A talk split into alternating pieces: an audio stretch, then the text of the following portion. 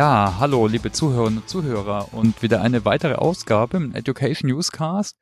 Heute mit Leo Maros äh, von Stackfuel und es geht um Datenkompetenz und um oder Weiterbildung zum Datenspezialisten. Spannendes Thema hatten wir noch gar nicht so. Super, dass du dabei bist, Leo.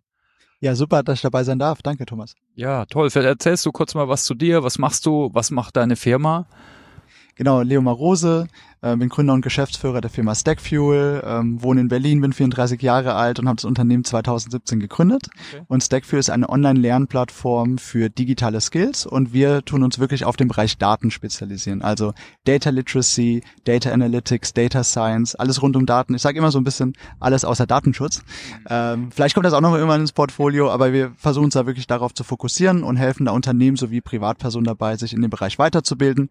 Entweder ganz easy im Upskilling oder wirklich in einem berufsbegleitenden Programm in der Umschulung. Okay, cool. Und äh, also was sind so die verschiedenen Bereiche? Wir haben im Vorgespräch äh, gesprochen. Ne? Es gibt auf der einen Seite gibt's ja Curricula, Lernpfade, E-Learning. Wer kann das mal ein bisschen beschreiben, was, was ihr da genau im Bauch habt? Na klar, genau. Wir sind in zwei Bereichen aktiv. Einmal Upskilling und Reskilling. Upskilling, da sehen wir das ganze Thema Data Literacy. Also was kann ich mit Daten einfach grundlegend machen? Wie kann ich Daten verwenden, um ja sozusagen mich voranzubringen, mein Unternehmen voranzubringen. Äh, wie werden Daten eigentlich gesammelt? Wie kann ich mit Daten Geschichten erzählen? Wie kann ich Daten nutzen, um zu kommunizieren? Aber auch, wie lese ich einfach eine Statistik? Also alles einfach rund um Daten. Ähm, das ist der eine Bereich, da haben wir verschiedene Trainings im Angebot und auf der anderen Seite sind wir im Reskilling-Bereich. Da haben wir wirklich Trainingsprogramme, die sehr weitführend sind. Das heißt, wir reden hier über drei bis viermonatige Weiterbildungsprogramme zum Data Analyst, Data Scientist, BI Analyst oder Software Developer. Genau, und in den beiden Bereichen machen wir das. Okay.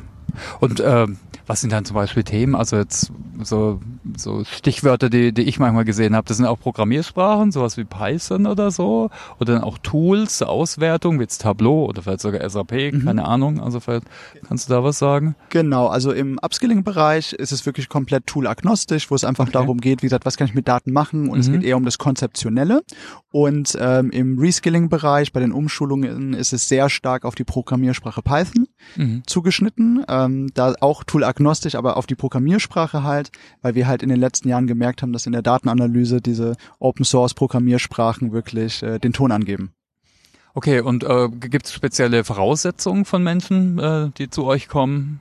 Tatsächlich gar, gar nicht so stark, weil wir in diesen beiden Bereichen sind und ähm, kann ich vielleicht an Beispielen festmachen. Also wir haben ja auf der einen Seite äh, diesen Bereich, wo wir mit Unternehmen zusammenarbeiten, auf der anderen Seite, wo wir auch mit Privatpersonen arbeiten, die zum Beispiel arbeitssuchend sind und mhm. sich jetzt in einen neuen Bereich entwickeln wollen. Und wir, also egal ob die Personen jetzt Quereinsteiger sind oder schon Vorerfahrung haben, haben wir unterschiedliche ja, Startpunkte sozusagen, wo du deine Lernreise beginnen kannst. Und das ganze Thema Datenkompetenz, äh, Data Literacy, dafür braucht man natürlich gar keine Vorkenntnisse, sondern mhm. man lernt ja einfach wirklich, was kann ich damit machen. Also da gar keine Vorkenntnisse. Ähm, beim Data Analyst Programm, das ist unser niedrigstes Einstiegsprogramm im Reskilling-Bereich, da lerne ich wirklich Programmieren. Das heißt, das kann mhm. ich vorher nicht, lerne es dann dort. Und bei den anderen Trainings ist es so, dass die aufeinander aufbauen. Das heißt, da muss ich vielleicht schon programmieren und gehe dann aber tiefer in den Bereich Machine Learning und Data Science rein. Und läuft das alles digital ab? Also so, so, so die Frage nach der Methodik. Ja, stimmt, das habe ich noch gar nicht gesagt. Genau, nee, wir sind reiner Online-Anbieter auch okay. schon seit 2017. Und zwar ist es alles self-paced. Das mhm. heißt, den Theorieanteil, den wir haben, äh, sowas wie Texte, Videos und Quizzes, äh, die sind voraufgenommen. Die machen ungefähr 10 bis 20 Prozent der Lernerfahrung aus, je nach Training. Und 80 Prozent ist wirklich praktische Anwendung. Das heißt es im Falle der Programmierung, dass ich wirklich in der Lernumgebung programmiere. Das mhm. heißt, wir haben da das sogenannte Data Lab und da bekomme ich alles, was ich zur Datenanalyse benötige, direkt zur Verfügung gestellt im Browser Browser. Das heißt, äh, die Datensets, die Rechenpower, die Programmierumgebung, code dann sozusagen vor mich hin und bekomme dann auch direkt von der Technologie wiedergegeben, ist das, was ich gerade tue, richtig? Ähm, und wenn ich Hilfe brauche, bekomme ich die auch direkt automatisiert sozusagen, kleine Hilfestellung. Und das Besondere bei uns ist noch, dass wir einen Mentoring-Ansatz haben. Das heißt, wenn immer ich dort ja auf ein Problem stoße oder nicht weiterkomme, kann ich mich äh, per Forum, E-Mail oder Telefon bei uns äh, an uns wenden mhm. und dann hilft das Mentoring-Team weiter und bringt mich so zum Erfolg. Und das funktioniert auch ganz gut, weil wir eine Abschlussquote von über 91 Prozent haben. Okay. Und das ist wirklich so eine KPI, die wir total intern messen und die sehr stark auch auf diese Möglichkeit der persönlichen Betreuung zurückzuführen. Und vielleicht so die Frage nach dem Warum, was hat dich denn dazu bewogen, äh, jetzt gerade für, in dem Thema eine Firma zu gründen? Also klar, liegt auf der einen Seite auf der Hand, weil es ist ein Bedarf dafür ja. da auf dem Markt. Äh, ist es auch ein persönlicher, persönliches Thema, dass sich das super interessiert oder? Ja, also bin ich ganz transparent. Es war ähm, so, dass ich vorher schon mal ein anderes Unternehmen gegründet mhm. habe, ein Online-Magazin im Sportbereich und ähm, habe mir dann überlegt, dass ich nochmal eine technischere Firma gründen möchte, ähm, auch mit meinem Mitgründer Stefan, mit dem ich schon die erste Firma gegründet hatte. Und wir sind tatsächlich eher so rausgegangen und haben geschaut, wo wird gerade was benötigt. Mhm. Und was wir damals im ersten Unternehmen gelernt haben, ist, wie wichtig es ist, datengetrieben zu arbeiten mhm. und damals datengetriebenen Journalismus zu machen. Ähm, das heißt, bei uns kam als erstes dieser Datenmarkt, den wir einfach gesehen haben. Und die erste Idee war eigentlich eine Software für ein Datenproblem ähm, auf den Markt zu bringen. Und dann ist uns aber aufgefallen, es gibt schon sehr, sehr viel Software für viele Probleme. es gibt wenig Menschen, die die mm. bedienen können. Okay. Und so sind wir eigentlich zur Education oh. gekommen. Das war der Startpunkt. Mm. Ähm, aber heute äh, ist es super motivierend und es ist einfach toll, ein Teil von der HR-Tech-Szene zu sein. Okay, dann ist äh, dein, bist jetzt kein Pädagoge oder so vom Background, dann Überhaupt eher nicht. so Business, IT.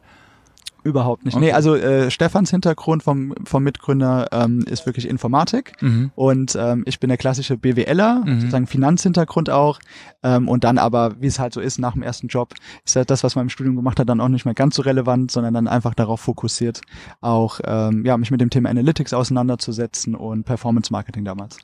Okay, ah, spannend. Ja, cool. Vielleicht kannst du ein, zwei Beispiele geben, jetzt wie, wie Kunden das nutzen, äh, dass man sich vielleicht noch mal ein bisschen konkreter vorstellen kann. Du hast, wir haben vorhin drüber gesprochen, so im Rahmen von der Transformation auch. Klar, braucht man mehr Daten-Know-how, Datenkompetenz zum Beispiel oder Reskilling. Hast du da konkrete Beispiele? Ja, absolut. Ähm, genau, also wir haben ja die verschiedensten Kunden von einer Deutschen Bahn, einer Deutschen Bundesbank, Telefonica, Vodafone, also quer durch die deutsche Industrielandschaft und jeder hat dann natürlich andere Herausforderungen, ist unterschiedlich weit. Und es gibt aber zwei Use Cases, die eigentlich ähm, sehr üblich sind. Das eine ist der positive Fall, dem Unternehmen geht's extrem gut, sie haben schon viele Experten, die Leute arbeiten gut zusammen und es geht eigentlich um so eine Optimierung. Mhm. Das heißt also, wie kann ich Entscheidungen datengetriebener treffen, ähm, wie kann ich dieses Analyse-Know-how weiter in die Firma bringen. Also im mhm. besten Fall gibt schon eine zentrale Data Unit, die auch super funktioniert, aber in den anderen Business Units ist einfach dieses Data Know-how noch mhm. nicht da. Und dann helfen wir halt dabei, die zusammenzubringen. Im ersten Schritt, dass sie einfach die gemeinsame Sprache auch sprechen können mhm. und auf der anderen Seite aber dann auch in den einzelnen Abteilungen Datenexperten aufzubauen. Ja, das ist so ein typischer Use Case, ähm, wo es im Unternehmen gut läuft und noch besser laufen soll. Was sind das für Bereiche? Meistens ist es ganz unterschiedlich. Im HR-Bereich nehme ich mal an, aber auch andere Bereiche, ne? Im HR-Bereich tatsächlich noch gar nicht so viel. Also da kommen sozusagen die wenigsten Kunden her. Okay, also Aufruf an alle HRler. Ne? sehr gerne, sehr gerne. Also wir sehen da auch großen Nutzen. Nee, aber es ist also Controlling hm. ist relativ viel. Okay. Ähm, alles, was aus dem Engineering kommt, ähm, aber auch Marketing und Co. Mhm. Also weil Daten spielen ja überall eine Rolle. Ja. Ne? Aber das ist so dieser eine Case. Mhm. Ähm, und der andere Case ist, wenn es dem Unternehmen jetzt nicht so gut geht und transform oder sagen wir es mal so, wenn was transformiert werden muss. Und mhm. was wir da zum Beispiel gemacht haben äh, mit verschiedenen Automobilzulieferern, da gibt es sehr viele Ingenieure, die super skilled sind, ähm, die seit 20 Jahren im Unternehmen sind, die mathematisch fit sind, also super Leute, die auch ganz viel Know-how über das Unternehmen haben, aber die vielleicht mit einer Technologie arbeiten, nehmen wir mal Dieselmotoren, mm. die halt in Zukunft nicht mehr so benötigt werden. Und dann ist die Frage, was macht man mit diesen Menschen? Ja, und da bieten wir halt einen Weg, diese Ingenieure ganz klassisch weiterzubilden zu Datenexperten, so dass sie dann in einer anderen Funktion weiterarbeiten können. Ja, und das sind so typische Cases. Okay. Ja, das wäre es eigentlich mit meinen Fragen. Hast du vielleicht noch Fragen oder vielleicht Sachen, die ich nicht gefragt habe? Ach du, ich äh, mich würde noch interessieren, weil es ja so ein bisschen auch ein, wir uns jetzt ja auch auf der LearnTech getroffen mhm. haben. So, wie siehst du das Umfeld? Äh, was hat sich verändert ähm, im gesamten Education-Bereich? Mhm. Äh, bist du optimistisch, gerade mit den schwierigen Zeiten, die sozusagen jetzt anbrechen? Wie ist da dein Blick drauf? Ja, also ich, ich glaube schon, optimistisch. Klar wird alles ein bisschen runtergehen wahrscheinlich, leider, wegen Rezession und nicht mehr so viel Investments. Aber ich denke, dass jetzt, man sieht ja, dass äh, AdTech hat zugenommen, Investment wieder, ja vor vielen Jahren mal, vor 30 Jahren, war jetzt ja. fast die LearnTech alt, ne? Da war es mal ein Thema ja. äh, schon, aber auch jetzt. Und äh, ich glaube, spätestens in der Corona-Zeit haben auch viele gesehen, oh, das ist wichtig, vor allem sowas auch zu digital zu machen und äh, und da, da ist es mehr Aufmerksamkeit und auch mehr vielleicht Bedürfnis, mehr Geld äh, äh da. Äh, klar, jetzt geht's vielleicht wieder ein bisschen runter, aber ich glaube jetzt nicht wie in anderen Zweigen, die jetzt viel härter getroffen werden, die jetzt vielleicht von China abhängig sind oder von irgendwelchen Lieferströmen oder so äh, oder wie E-Commerce, die sehr sehr stark nur davon profitiert haben. Also daher bin ich eigentlich schon positiv und es gibt tolle tolle Firmen, die sich weiterentwickeln, wie, wie eure oder Danke. wieder ein paar neue Startups, finde ich auch spannend. Da sieht man immer, ne, dass vielleicht manchmal ist es gar nicht die super Innovation, aber es ist ein neuer Mix und das ist auch wieder eine Innovation.